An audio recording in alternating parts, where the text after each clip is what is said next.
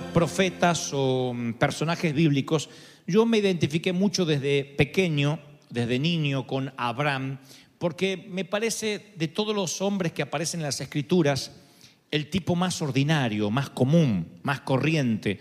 No se dice nada espectacular sobre él, ah, no hay ningún don especial sobre Abraham, la Biblia no registra que tenga un don supernatural como algunos otros hombres, no hay actos heroicos o de valentías como el de Gedeón, como los de David.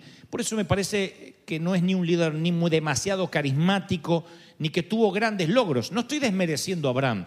Lo que digo es que es el personaje o la persona con la cual más me identifico por su naturalidad, porque es una persona común y corriente. Cuando digo ordinario no es a desmérito, sino que es ordinario como nosotros, no hay nada de extraordinario en él.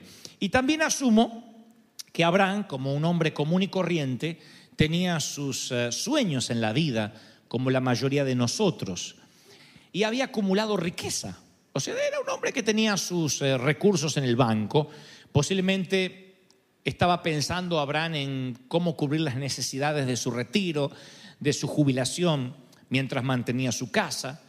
Y es posible que haya tenido varias noches sin dormir pensando en el futuro, diciendo, bueno, ya soy un hombre maduro, viviendo la mediana edad, y posiblemente tenga que decidir qué voy a hacer con, con mi vida, tenga que decidir qué voy a hacer con los años altos, si voy a ser un abuelo común o voy a ser un inversor, qué sé yo. Yo supongo que él tenía también su visión de futuro como tenemos nosotros. Y presumo, insisto, que una de esas noches sin dormir fue cuando Dios interrumpe su vigilia o su insomnio con estas maravillosas palabras que la mayoría ya ha leído o ha escuchado alguna vez y aparecen en Génesis 12.1. Dice, Abraham, vete de tu tierra y de tu parentela y de la casa de tu padre a la tierra que te mostraré. Y haré de ti una nación grande y te bendeciré y engrandeceré tu nombre y serás bendición. Bendeciré a los que te bendijeren y a los que te maldijeren maldeciré y serán benditas en ti todas las familias de la tierra. Yo creo que esa palabra marcó un punto de inflexión en la vida de un hombre que, insisto, tenía sueños y de pronto Dios se le aparece y le dice, bueno, eh, hay un montón de bendiciones para ti, pero una de las cosas que tú debes hacer, la condición, la cláusula de este contrato, es que te vayas de tu tierra, que salgas de tu geografía, que salgas de tu nación con toda y que, y que dejes la parentela atrás. Para eso es una bendición para algunos, ¿no? Diciendo, ay, ¿por qué Dios no me dice lo mismo? Que deje toda la parentela atrás. Acá dice, vete de tu tierra y de tu parentela. No le dice, deja a tu mujer, está diciendo todos los parientes. Yo presumo cuñados, primos, suegra, porque Dios se fue claro en eso. Ahora, la- cuando uno lee la palabra así, dice, wow, yo quisiera recibir una palabra así, pero no nos damos cuenta la profundidad de esta orden, porque me hace acordar mucho a una frase que utilizaba mi padre y que le da título a este mensaje. Mi padre siempre solía decir, cuando no quería darte una respuesta o no quería comprometerse, decía, vamos a ver qué pasa. Entonces yo le decía, papá, me prometiste que íbamos a ir al zoológico en el verano. Él decía, vamos a ver qué pasa. Papá, vamos a comer helado, vamos a ver qué pasa. Si hago, tengo buenas calificaciones, vamos a salir de vacaciones, vamos a ver qué pasa. Te estoy diciendo lo que va a pasar. Voy a sacarme buenas calificaciones. Eso aplica para que me lleves de vaca- para que me lleves a alguna parte. Vamos a ver qué pasa. El vamos a ver qué pasa es como la frase de un político. No me comprometo demasiado. Vamos a ver qué pasa, me ponía, me exasperaba, me llevaba a niveles de frustración que yo estaba a punto de explotar, porque vamos a ver qué pasa es nada. Vamos a ver qué pasa, es vamos a ver qué da el día, a ver cómo viene la mano, a ver qué sucede. Y yo quería saber exactamente qué iba a pasar. Y creo que eso es lo que le ocurre a Abraham cuando recibe la frase, vete de tu tierra y tu parentela. Es como los chicos que quieren saber ahora lo que va a pasar. Y la realidad es que a los adultos tampoco nos gusta la ambigüedad. Tampoco nos gusta lo desconocido. Queremos saber qué va a pasar, cuándo va a pasar y qué tenemos que hacer para asegurarnos que pase rápido. ¿O no? Cuando Dios te dice, te voy a bendecir, ¿cuándo? Vamos a ver qué pasa. Te voy a prosperar, ¿cuándo? Vamos a ver qué pasa. Tú dices, a ver qué pasa, ¿qué, qué, qué, qué, qué, qué, qué, qué, qué, qué, lo qué? Y te empieza a agarrar un ataque de caspa o de nervios, el ataque de caspa te rasca mucho la cabeza. El Señor dice, vamos a ver qué pasa. Que era lo que decían nuestros padres y nos exasperaban. Así que yo creo que si eh, de alguna forma la frase vamos a ver qué pasa te frustra, te llena de ansiedad, es lo que sintió Abraham y puedes eh, eh, homologarte con él o puedes eh, empatizar con el patriarca, porque eso fue lo que sintió cuando Dios le dice, vete a la tierra que te mostraré. No le dijo que te estoy mostrando. Porque qué lindo que hubiese dicho que el Señor le da un mapa o, le- o en el celular le pone el GPS, le dice, es por acá. Tantos días de camino, esta es la ropa que tienes que empacar, estas son las maletas que tienes que llevar, a esta es la tierra que te voy a llevar. No, Él le dice, la tierra que te mostraré. Y eso es horrible, porque es comenzar a andar sin saber dónde uno va. Y no hay nada que produzca peor sensación de ansiedad que tener que obedecer a Dios sin saber lo que va a ocurrir. Vamos a ver qué pasa, dice Dios. Y tú dices, pero me voy a casar, vamos a ver qué pasa. Voy a tener hijos, vamos a ver qué pasa. Tienes que confiar en mí. Y creo, percibo cuando el Señor me daba esta palabra, que hay personas aquí que muchas veces se han visto obligadas a tomar una decisión hacia lo desconocido. De hecho, si eres un inmigrante, me refiero a que no naciste aquí, sino que alguna vez tuviste que cruzar la frontera o venir de tu país, lo más probable es que aunque te hubiesen prometido un empleo, que aunque hubieses tenido un pariente aquí que te dijo, ven, te va a ir bien, había una sensación de como que Dios te decía, vamos a ver qué pasa. Y ese vamos a ver qué pasa siempre nos produce una sensación de ansiedad. Y yo sé que hay personas aquí que tal vez oraron diciendo, Señor, ¿cuándo mi matrimonio va a ser más fácil? Y Dios me dice que te diga, vamos a ver qué pasa. ¿Cuándo podré irme a dormir de noche sin preocuparme por el dinero? Mm, Para ellos hay otra palabra diferente. Vamos a ver qué pasa. ¿Cuándo tendremos un bebé? Tú trabaja. Vamos a ver qué pasa. ¿Cuándo conoceré a alguien que me ame y con quien pueda compartir mi vida? ¿O me voy a quedar soltero, soltera? Vamos a ver qué pasa. Señor, ¿voy a recuperar mi salud completa alguna vez? Vamos a ver qué pasa. ¿Me voy a enamorar? Vamos a ver qué pasa. ¿Voy a poder sacarme de encima esta? Vamos a ver qué pasa. Porque siempre hay una suegra merodeando ahí y tú le preguntas y dice, vamos a ver qué pasa. y es la única respuesta que recibimos. Y cuando recibimos esas respuestas que son ambiguas, decimos, es que yo necesito algún dato, alguna señal de que Dios está conmigo. Y Dios dice, confía, todo lo puedes en mí que te fortalezco. Aunque pases por las aguas, no te ahogarás. Aunque pases por el fuego, no te quemarás. Y uno necesita algo más puntual, más específico. Y eso nos empieza a llenar de ansiedad. Y lo que trato de decir es que cuando ese sueño empieza a llenarte de ansiedad, sin querer, es tan sutil que ocupa el lugar que debería tener Dios. Y entonces, en lugar de estar confiando en el Señor, estás confiando en ese sueño. Solo serás feliz si ese sueño se cumple. Solo servirás a Dios si ese sueño se cumple. Solo te sentirás pleno o plena si el sueño se cumple. Y el sueño a veces es simplemente, vamos a ver qué pasa. Y mientras tanto, como también les prediqué hace una semana atrás, la vida va pasando mientras vivimos. Y si tu felicidad o mi felicidad está al alcance de las próximas vacaciones, de la alianza que pongan en tu dedo, de, la- de, mm, el aumento de salario, de que te asciendan en el empleo, de encontrarte con tu ser querido, a un paso de enamorarte, a un cheque de escribirse, entonces estarás en la larga lista de la gente frustrada que camina por el desierto simplemente con la promesa, vamos a ver qué pasa. Así que se fue Abraham, dice la palabra, como Jehová lo dijo, Lot se fue con él, y era Abraham de 75 años, 75, mire que alguien diga, yo ya no quiero cambiar. A los 75 Dios todavía te puede cambiar de tierra. A los 75. Y salió de Arán a esa edad. Tomó a Saraí, su mujer, a Lot, el hijo de su hermano, todos los bienes que había ganado, las personas que habían adquirido en Arán, y salieron para ir a tierra de Canaán, y a tierra de Canaán llegaron. Partieron para Canaán, pero no era necesariamente el sitio donde Dios lo estaba llevando finalmente. Ahora, ahí es cuando ocurre otra cosa. Hay una sensación de pensar, está bien, yo me aguanto el vamos a ver qué pasa, pero si obedezco a Dios, Dios me tiene que bendecir, porque siempre nos predicaron eso, si obedeces voy a ser recompensado.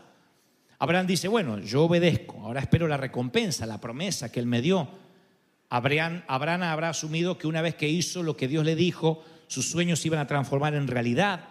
Sara iba a tener hijos y esos hijos iban a tener hijos y él se iba a transformar en abuelo y en una nación grande. Así que estoy seguro que Abraham no podía esperar porque asumió que su nombre iba a ser grande. Y es la- lo que pensamos la mayoría de nosotros cuando Dios opera. Decimos, bueno, Dios llama, nosotros escuchamos, obedecemos, Dios nos tiene que bendecir y las bendiciones comienzan a bajar del cielo. Es ahí cuando nos frustramos. Ahora la ansiedad se suma a la frustración. Porque dice, yo obedecí. Dios me dijo que saliera de El Salvador y me vine. O de México y me vine. O de Colombia y me vine. Dios me dijo que dejara el empleo y yo obedecí. Ahora es cuando Él me tendría que bendecir. Pero ¿qué pasa cuando esa bendición no viene de manera inmediata? Quizás tienes un sueño que Dios puso en tu corazón y sientes que tienes que hacer algo al respecto. Escuchaste, obedeciste, ahora estás esperando que Dios haga su parte y bendiga tus planes, pero algo le pasa a Abraham después que obedece, que no lo dicen los predicadores mucho. Yo no lo escuché desde ninguna, ningún stage, tras ningún púlpito, escuché lo que a Abraham le pasa por obedecer a Dios. Siempre me dijeron, obedece cuando Dios te dice, muévete, aun cuando no sabes dónde, aun cuando tienes un vamos a ver qué pasa. Ahora, ¿qué pasa si obedeces y Dios no te bendice? Dice la Biblia que Abraham se mueve, pero hubo hambre en la tierra. Y Abraham desciende a Egipto para morar allá porque era grande la hambruna en la tierra. En otras palabras, Dios llamó, Abraham escuchó, obedeció, pero no lo bendijo Dios, o por lo menos no de inmediato. Vino una calamidad, una hambruna severa que lo obligó a moverse otra vez. Y yo he descubierto en el Espíritu que muchos de nosotros tendemos a reducir a Dios a algo seguro, a algo predecible, que concuerda con lo que nosotros creemos que es justo. Nosotros decimos, por ejemplo, bueno, eh, si yo hago esto, Dios me tiene que bendecir. De ahí que muchos predicadores dicen, si tú haces esta siembra, Dios te va a dar la cosecha. Y no siempre es así de manera inmediata. Dios no es un genio de la lámpara al que podamos frotar. Por eso muchos dicen, yo diezmé el mes pasado y no recibí diez veces más. ¿Me lo puede devolver al diezmo? Porque piensa que Dios le falló. Dice, pero si yo estoy obedeciendo, u otros que dicen, pero si yo nunca falto a un servicio, si yo soy fiel, ¿por qué no tengo las bendiciones de Dios? Y se empiezan a preguntar qué están haciendo mal. Y no siempre es que estás haciendo algo mal. A veces simplemente Dios está diciendo, no es el tiempo, no me importa qué tan rápido sea bendecido, sino cómo seas procesado durante el camino. ¿Cómo es que yo te voy a procesar? Y esta palabra ahora va dirigida para aquellos que obedecieron en una palabra, en algo muy puntual. Se la jugaron, te la jugaste por Dios. Dijiste, voy a hacer esto porque es lo correcto. Y sin embargo los cielos no se abrieron. Empezó a haber hambruna. Parece como que las cosas se empeoraron. Y el enemigo viene y te dice, ¿ves? No te sirve de nada obedecer. Hubiesen metido la pata, a lo mejor te iba mejor. Para aquellos que se guardan en santidad, para aquellos que dicen yo no quiero andar probando y acostándome con uno y con el otro porque quiero guardarme para mi matrimonio y de repente ves que no te casas o que alguien te, te traiciona o que el amor de tu vida te rompe el corazón, tú dices, ¿ves? ¿Y para qué me sirvió guardarme? ¿Cómo para qué te sirvió? ¿Obedeciste a Dios? Sí, pero no me bendijo. No, no es que no te bendijo, es que a lo mejor no te bendijo como querías que te bendijera, ni de la forma que querías que te bendijera, ni cuándo querías que te bendijera. ¿Tiene sentido lo que trato de decir, sí o no? Y esta palabra, insisto, va para aquellos que no solo tienen la ansiedad de vamos a ver qué pasa, sino que se les suma la frustración de que los cielos aún no se te han abierto. cuando Él te dice, vamos a ver qué pasa, es, sigue confiando en mí, sigue creyendo. Aunque te parezca que el cielo se ponga negro, aunque digas los años se me están pasando, estoy perdiendo la vida, el Señor me dice que te diga, sigue confiando en mí, sigue confiando en mí. No baje los brazos, no te entregues. Alguien tiene que creerlo, dígame amén. Así como los padres tenían la frase, vamos a ver qué pasa, los hijos patentamos otra frase. A ver si se acuerdan, que es, ya llegamos. En cualquier viaje, corto, mediano, largo, nos subíamos al asiento trasero del auto y decíamos, ¿ya llegamos? No, yo les aviso, decía papá. Paraban en una gasolinera, ¿ya llegamos? No, ni empezamos. Era una frustración para mí, porque yo quería llegar ya. Si hubiese podido trasladarme como Felipe, me hubiese trasladado un montón de veces de niño. Me molestaba el viaje. Así que papá decía, vamos a un viaje de 600 kilómetros, no pregunten. A los 50 decíamos, ya llegamos, porque ahora sí anduvimos bastante. No.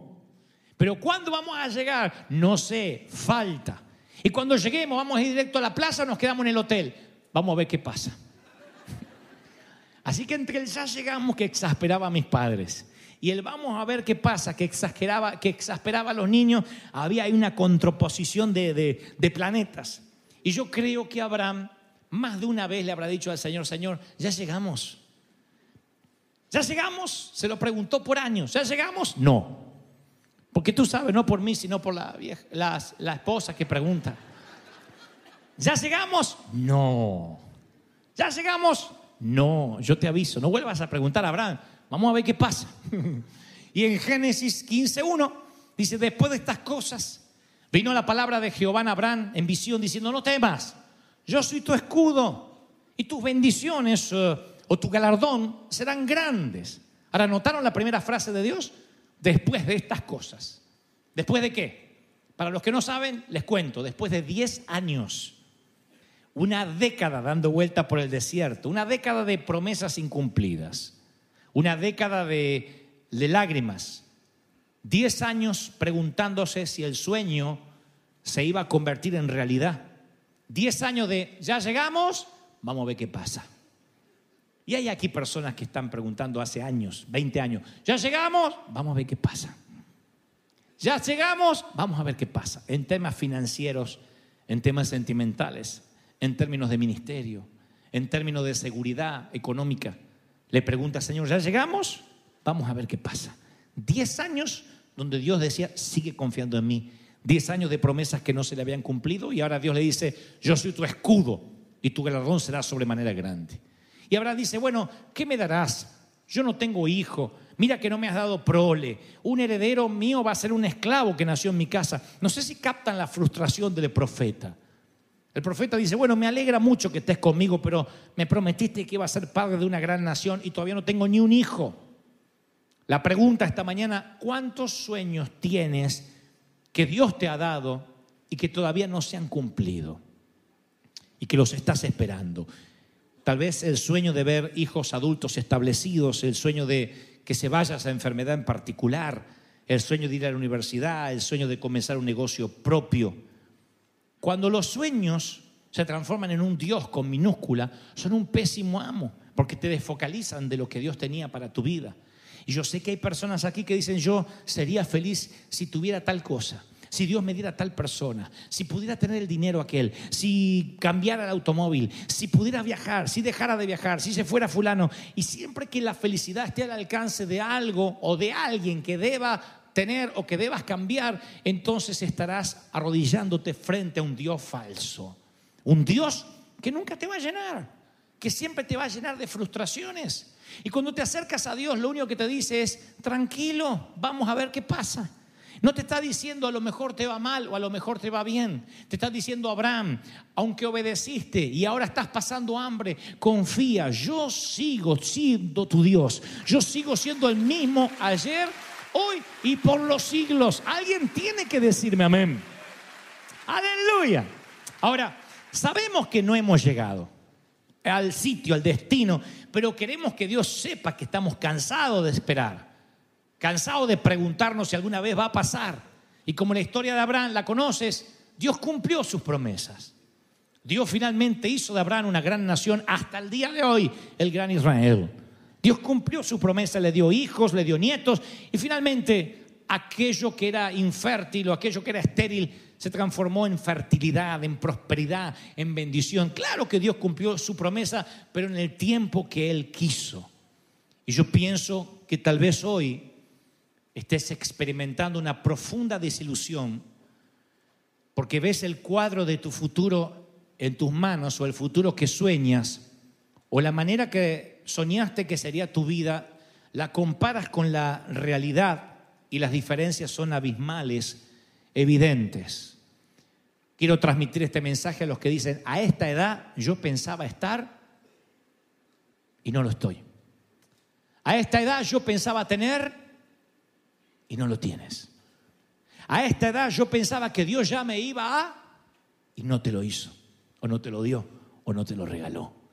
Y entonces te pones triste, frustrado. Yo he descubierto en el andar de la vida que muchas veces uno se hace una idea de lo que quiere y Dios tiene un plan completamente opuesto y no es para hacerte sufrir. Dios sabe qué es lo que tú necesitas, qué es lo que te hace bien. Y uno se frustra, uno hace berrinches. Y Dios que conoce nuestro futuro dice, no, ahora es tiempo de que pases todavía un poco de necesidad. Ahora es tiempo de que aprendas a vivir con tu soledad. Aún todavía es tiempo de que aprendas a tener paciencia y soportar a ese que quisieras ahorcar bajándote de la cruz. Aún es tiempo en que debas pasar por un desierto, pero ya llegamos, ya llegamos, ya llegamos. No, vamos a ver qué pasa.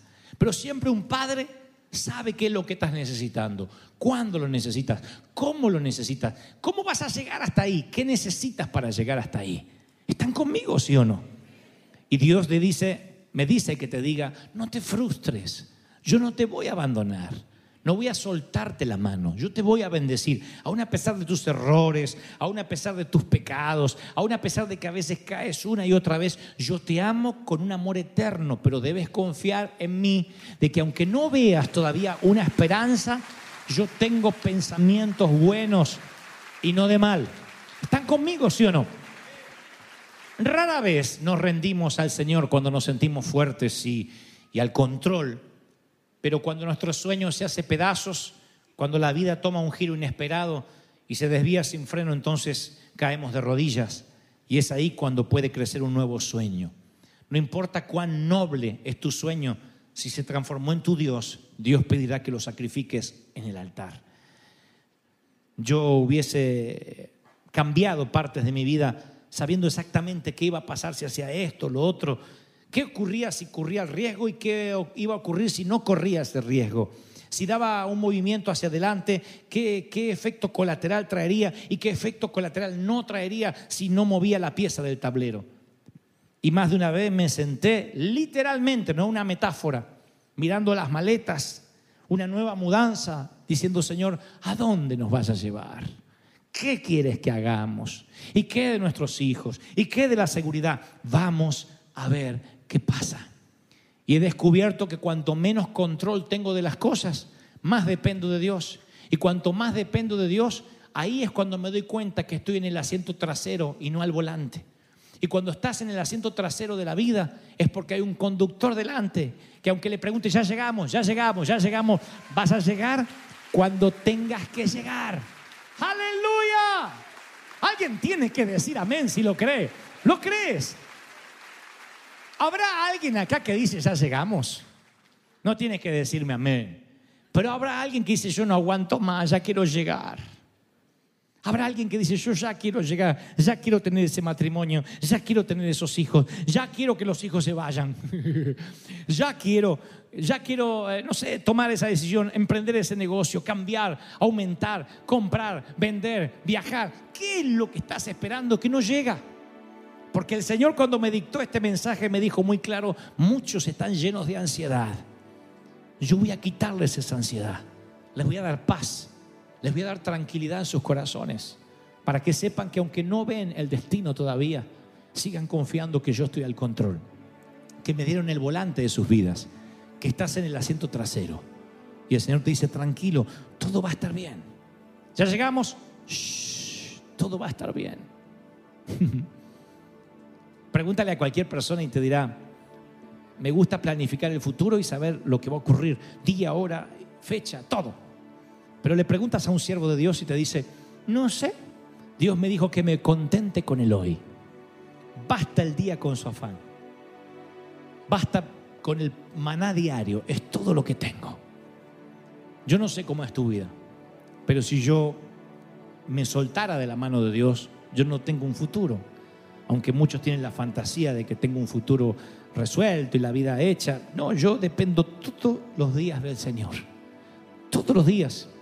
Y cuando le pregunto al Señor, Señor, ¿qué de mi futuro? Siempre me responde lo mismo. Tranquilo. Vamos a ver qué pasa. No está mal que pienses en tu futuro.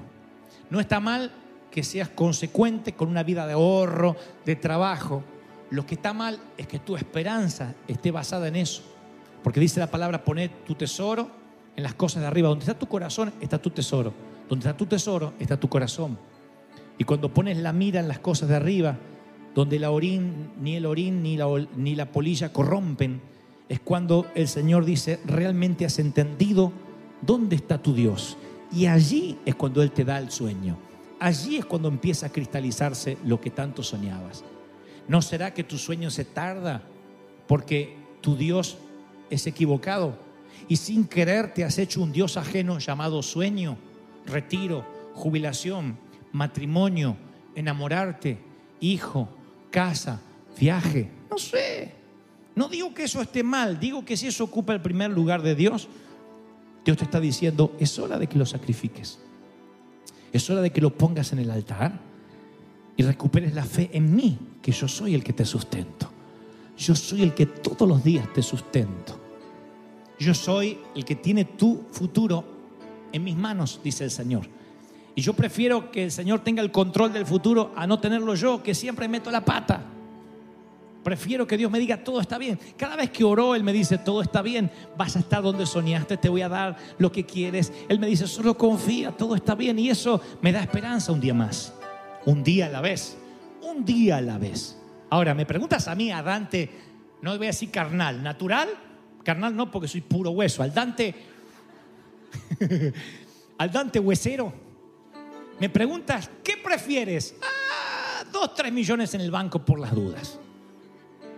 Dos, tres millones de dólares por si algo sale mal, por si las cosas no funcionan bien. Yo necesitaría tener algo, digo, Señor, si algo sale mal, tengo mis ahorros, mis recursos. Ah, pero por alguna razón el Señor me dice, no, no los tendrás, solo confía en mí. Yo soy el que te dará fuerzas para trabajar cada día, te dará ideas cada mañana. Yo soy el que te bendecirá, yo soy el que te abrirá las puertas, pero no puedes amontonar maná porque se te va a pudrir. No puedes comprar un retiro en Florida porque no va a resultar. Dios dice, confía en mí, yo te voy a bendecir, yo te voy a sustentar, yo te voy a sostener. Alguien tiene que decir, amén, aleluya.